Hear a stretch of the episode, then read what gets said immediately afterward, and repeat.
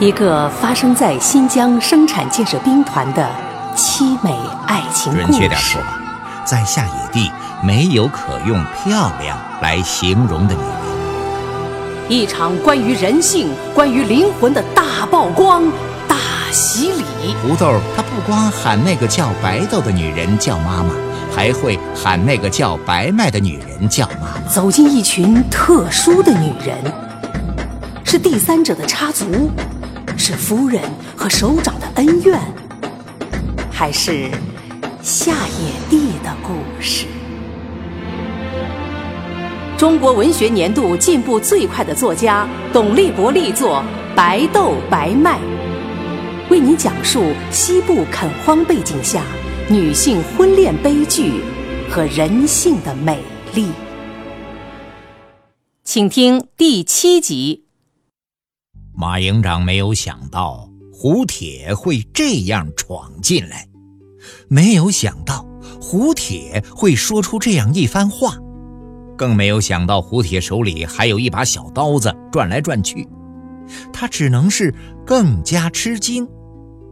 吃惊不是胡铁的话和刀子，吃惊的是啊，他没有想到在下野地还有这样的男人，敢用这样的口气对他说话。但他的吃惊啊，只出现在他的心里，不会跑到脸上的。他呀。不会让对面这个人看到他的内心，他显得镇定平静。由于太突然，他不知道该怎么回答胡铁的喊叫，可他的不说话只能让胡铁觉得他是不想和自己说话，是不屑于和他这个当兵的说话。不过呀。胡铁手中那把小刀子闪动的亮光，让马营长下意识地拉开了抽屉，在抽屉里呀，有一把左轮手枪。说完了想说的话，胡铁转身走，留下的那一堆话呀，像铁渣一样撒了满地。马营长的脸变成了一块铁，拿出抽屉里的手枪，好像要追上去给老胡一枪似的。走了两步啊，又站住，对着胡铁站过的那块空地扣动扳机。枪响了，响过之后，马营长笑了，笑出了声音。他呀，好像看到敌人已经倒在了他的枪口下。土屋子的墙很厚，枪声传不出去，没有人知道营部里发生了什么。大家正在麦地里收割着最后一片麦子。这些日子，下野地的风里始终散漫着麦子的香味儿。好多已经发生的事儿，我们都不知道；那些正在发生和将要发生的事儿，我们怎么可能全都知道呢？问题是，我们知道了又会怎么样呢？不会发生的，怎么也不会发生；要发生的，一定要发生，谁也不能改变什么。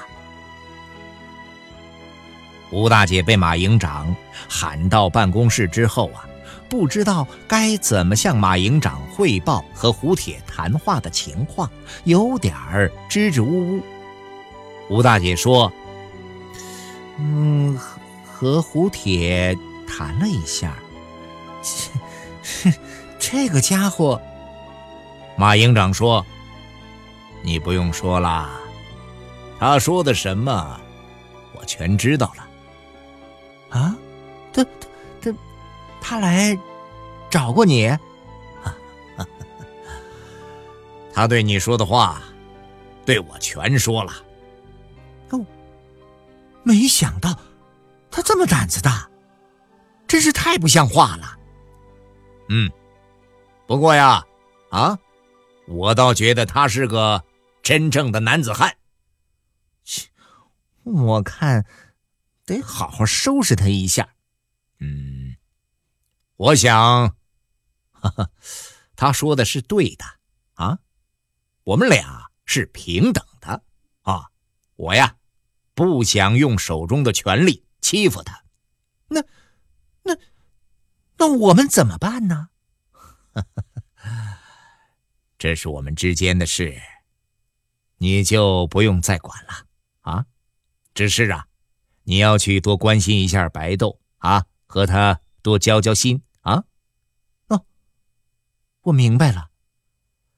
白豆很单纯，也很听话啊。和他谈过一次了，还会和他再谈的。你放心吧，我会说服他的。哎，其实啊，他同意嫁给胡铁呢，那也是我做的工作。哎，千万别勉强他啊！婚姻这个事儿啊，那是个人的大事儿，一定要让人家甘心情愿啊！要充分体现恋爱自由、婚姻自主的原则啊！嗨，那我是干妇女工作的，这个道理我能不懂啊？吴大姐走了，马营长点起了一支烟抽。如果在这以前，白豆对他来说那只是个女人，得不得到并不太重要。那么从现在开始，这个女人对他来说就与尊严相关了，他只能得到而不能失去。也许在别人看来，这只是两个男人为了一个女人的争风吃醋，但是啊，马营长却已经把发生在他和胡铁之间的事儿看成了一场战争。战争残酷无情，战争惨烈悲壮，战争啊，你死我活。只是啊，我们还无法知道发生在这两个男人之间的战争会是什么样子。回到地窝子的白豆，先看到了一个人，人呢是个女人，和他一样年轻。后来又看到他的床的对面啊，又多了一张床。原来那个位置是翠莲的，翠莲结婚之后啊，一直空着，早说要安排人，也没安排。女人说：“我叫曾梅，刚从八队调过来。啊，我叫白豆。”白豆正心烦呐，不想多说话。心烦呐，不是因为屋子里多了一个人，这房子是公家的，谁住谁不住，白豆说了不算呐。再说了，多个人多个伴儿想说话可以说说话，睡觉也会踏实。看曾梅的样子，脸面挺和善，相处不会难。如果不正赶上心烦，白豆啊，准会和他聊个不停的。白豆爱说话，人长了嘴就是说话用的呀。好多烦恼说说就少了，好多烦恼啊说说就没了。可眼下这个恼这个烦，白豆不知给谁说，给别人说吧，别人啥也不知道，也听不懂啊。哎，说不定啊还会越说越烦呢。干脆不说，自己想。哎，知道想也没有用。还是要想，说是自己的事儿，自己呢却做不了主，做不了主啊，让别人做主。可又突然冒出了好几个人都要为你做主，非要白豆点个头。可是这个头真的很难点呐。看出白豆有心事儿，曾梅也不说话，低着头收拾床铺。门外有人喊白豆，一听白豆就听出是谁在喊他了。看白豆走出门，曾梅不收拾床铺了，先是站到门里面看，看到门口站了一个粗大的男人。天刚黑，还没黑透呢，离得近能看清人的脸。白豆说：“吴大姐找我了。”男人说：“哦，也找我了。”白豆说：“你说咋办呢？”男人说：“，那咱们到屋子里说。”白豆说：“不行啊，屋子里还住的有别人呢。”男人说：“哎，不是一直是你一个人住吗？”白豆说：“刚搬来的。”男人说：“那行，咱们呢换个地方说。”这两个人就往营地西北角走。那边啊有一片树林子，前年栽上的，已经长好高了。看到两个人走了，曾梅从门里走到门外，看他们的背影，看了一会儿，却没有回屋子里去，也往前走，不是跟着白豆他们走，而是朝相反方向走。走到了一排房子前，不是地窝子，是高房子，房基是石头和砖头的。高房子住的是营部的干部。曾梅敲一扇门，门开了，露出吴大姐的脸。曾梅说：“他们去那边小树林了。”粗犷苍凉的自然景观，艰苦卓绝的生存环境，温柔而倔强的美丽女性，野性十足的男人。交织着情仇、敢恨、敢爱，压制与反抗，阴谋与凶杀。白豆白麦为您讲述夏野地上演着的惊心动魄的爱情悲剧，正在播出。有风，风不大，有风啊就没有蚊子。树底下的土是沙土，一粒粒很细很干净，像是水里洗过一样。太阳晒了一天了，热气透进沙子，坐在上面又软又暖和，和坐在沙发上一样。可此时坐在上面的两个人不会觉得舒服。胡铁说：“你得听我的。”白豆说：“可是。”我也得听吴大姐的呀，啊，我为什么要听她的呀？她是干部，父母不在，我就得听干部的呀。那那干部让你嫁谁，你就嫁谁呀？父母从来都是为了孩子好啊。那父母也会犯错误，那不听他们的。就是个错误，你不能嫁给别人。那，嗯，那那那那我嫁给谁呀？嫁给我。你你能娶了我，我就嫁给你。我我现在就娶你。啊？现在？怎么娶呀？你乱开玩笑。哎，我说的是真的。咱们一起跪下。跪下。干什么呀？拜天地。跪给谁呀？月亮啊，天上的月亮。切这算什么呀？结婚呐。可可我们没领结婚证啊。咱们呢，自己给自己发。哎，这可是非法的，是犯错误。没人会管我们了。干部会管，哼，不让他们管，那他们非管不可。咱们跑，啊，跑，跑，让他们想管也管不了。那往哪儿跑啊？哼，往胡杨林里跑，那里面什么都有啊。我们自己盖房子，呃，开地种庄稼，保证能让你过上好日子。你你。你这是背叛革命，我不干。你不干，也不行。哎，你能强迫我呀？我娶你娶定了。可是你说了不算，那至少我现在说了算呢。光现在说了算，有什么用啊？我现在就娶你，你别胡说了。胡铁一把搂住了白豆，说：“真的。”白豆啊，并没有把胡铁推开。他说：“哎呀，你别开玩笑了。”胡铁一只手伸进白豆的衬衫里：“我们呢，先把婚结了，再去办证。”白豆让胡铁的手在衬衫里摸着，说：“你怎么能这样想呢？”胡铁的手啊，从白豆的腹部往上爬，像爬山一样。等他们知道了，已经晚了，只能成全我们了。你疯了！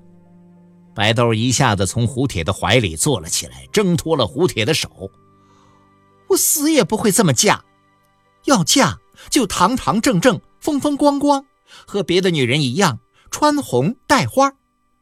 人活着就这么一次，不说比别人强，怎么也不能不如人呢？胡铁愣住了，说：“白豆没主见，那是胡说呢。看这会儿他多有主见呢。”胡铁知道他的对手比他强大，要是不能马上搞定，最后结果那天知道。胡铁呀，又把白豆搂了过来，又把手往衬衫里头伸。这一回啊，他不想多说了，看来一时半会儿要说通白豆。是不大可能了，不如先把事儿做了，把生米做成熟饭。胡铁不说了，也不想那么多了。他现在呀，只想快点把这件事做成。他知道，做成这件事儿，白豆就会一辈子是他的了。胡铁不说，可别的人要说。嗨好像啊，早就有人在看着胡铁了，看到了胡铁想做什么，在做什么。胡铁的手刚触到白豆的肚皮，看到的人呢就喊了起来，不喊胡铁，只喊白豆。听到远处传来的声音，胡铁刚想让白豆别吭声呢，白豆啊已经站了起来，边站起来边答应着。一片马灯的亮光晃荡着，从远处飘了过来。亮光里是吴大姐，还有曾梅。吴大姐说：“到屋子里啊，找你说话。看你不在呀，嗨，小曾说你出去了。天这么黑，怕你出个事儿，就拉着小曾啊一块儿找找你。”白豆说：“我没事儿，和老胡在这里乘一会儿凉。”转过头找老胡，哎，胡铁已经不在了。老胡走了，走的是真快。其实啊，老胡没走远，就站在不远的暗处，看到吴大姐的假惺惺，他知道，这呀是个阴谋。他还知道，以后要想和白豆单独相处，怕是很难很难了。这个回合呀，他败了，他呀还得败，因为他的对手不是一个人，帮对手的人太多了。其实啊，他只要一个人帮他就行了，可是这个人偏偏什么也不明白。男人已经为女人发疯，女人呐却不知道该嫁给谁，这就注定了不会是一个。美丽的爱情故事，因为在这个时候，胡铁的想法不再坚定如铁了。这个夏季卷入到了这个故事中的人，到了这会儿，只有一个人高兴了。高兴的人呢是老杨。老杨高兴的时候，只想让老胡一个人看到，老胡不想看到都不行。老胡在铁匠铺。老杨去铁匠铺，别说赶马车的就没有理由去啊！马蹄子上的铁掌磨坏了，要换新的，让老胡打，这老胡还不能不打。老胡打马掌，老杨站在一边看，光看呢还不行，老杨啊还要唱。这老杨啊是河南人，会唱河南梆子，也不知唱的是哪出戏。戏中词儿好像是给老胡编的，什么愁啊愁，莫愁坏了身子骨，让奴心疼；什么恶人夺去我的妻，老天长眼，让他倒大霉呀！哎呦，唱的老胡是牙根子起火，恨不得用手中的铁锤去砸老杨的头。回到屋子里，更躲不开老杨了，住在一起，想不见。门也没有啊！老杨啊，还是高兴，不过不唱戏了，凑到老胡跟前。老杨用嘴说：“说什么呢？看到老胡手中的小刀子，说老胡的刀子，说老胡的刀子好看，让老胡啊送他一把。老胡自己是铁匠，打了好多小刀子，老杨想要让他随便拿。拿上刀子，老杨看着刀子说：“哎呦，好看呐，真好看呐！不过也就是好看了啊，有什么用啊？什么用也没有啊！”不想听老杨说，坐到外边去。老杨呢，也坐到外面去。好多人在外面坐呢，大家坐在门口，老胡一个人坐到远处土丘上。老杨啊，不到老胡跟前去，和大家坐在一起，又说又笑。老胡听不清大家说什么，笑什么。可是啊，他想，大家一定在说他，在笑他呢。老杨的笑声最大了，只有老胡明白老杨啊为什么会这么笑。下野地地方大，人可不多呀。谁有一点事儿不想让别人知道都不行啊！